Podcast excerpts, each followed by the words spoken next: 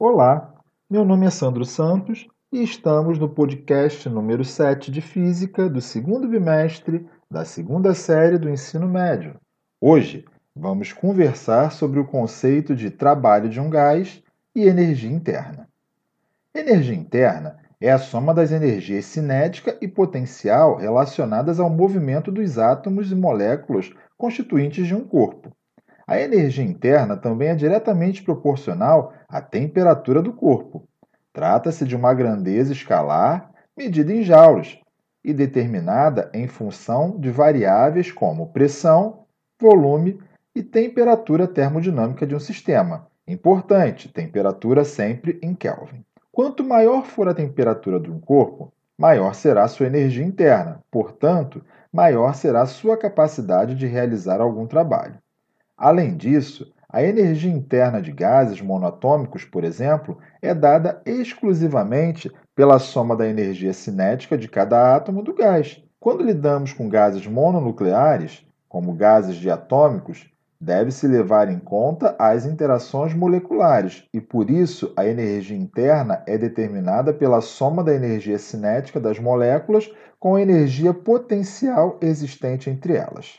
A energia interna de um gás monatômico ela pode ser determinada por meio da expressão U, utilizada para medir energia interna, sendo igual 3 meios de nRT, onde N representa o número de mols, R a constante de gases e T a temperatura, sempre medida em kelvins. R tem um módulo de 0,082 atmosfera litro por mol Kelvin, ou 8,31 joules por mol Kelvin. Existe também a equação de Clapeyron, que é dada para estudar gases perfeitos. Sua expressão é dada por PV igual a N vezes R vezes T. Substituindo a equação de energia interna na equação de Clapeyron, verificamos que existe a relação U é igual a 3 meios de PV. O trabalho de um gás em uma transformação isobárica pode ser calculado pelo produto entre a força e a variação de volume desse gás após ser submetido a uma fonte de calor.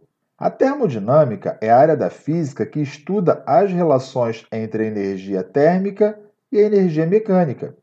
Um dos seus temas de estudo é a transformação de calor, que, em trabalho, durante uma transformação gasosa. Trabalho de um gás. O trabalho de um gás em uma transformação isobárica pode ser calculado pelo produto entre a força e a variação de volume desse gás após ser submetido a uma fonte de calor. A termodinâmica é a área da física que estuda as relações entre energia térmica e energia mecânica. Um dos seus temas de estudo é a transformação de calor, que, em trabalho durante uma transformação gasosa. A primeira lei da termodinâmica ela trabalha exatamente essa relação, onde ela busca estabelecer a relação entre a variação de energia interna, a quantidade de calor e o trabalho realizado.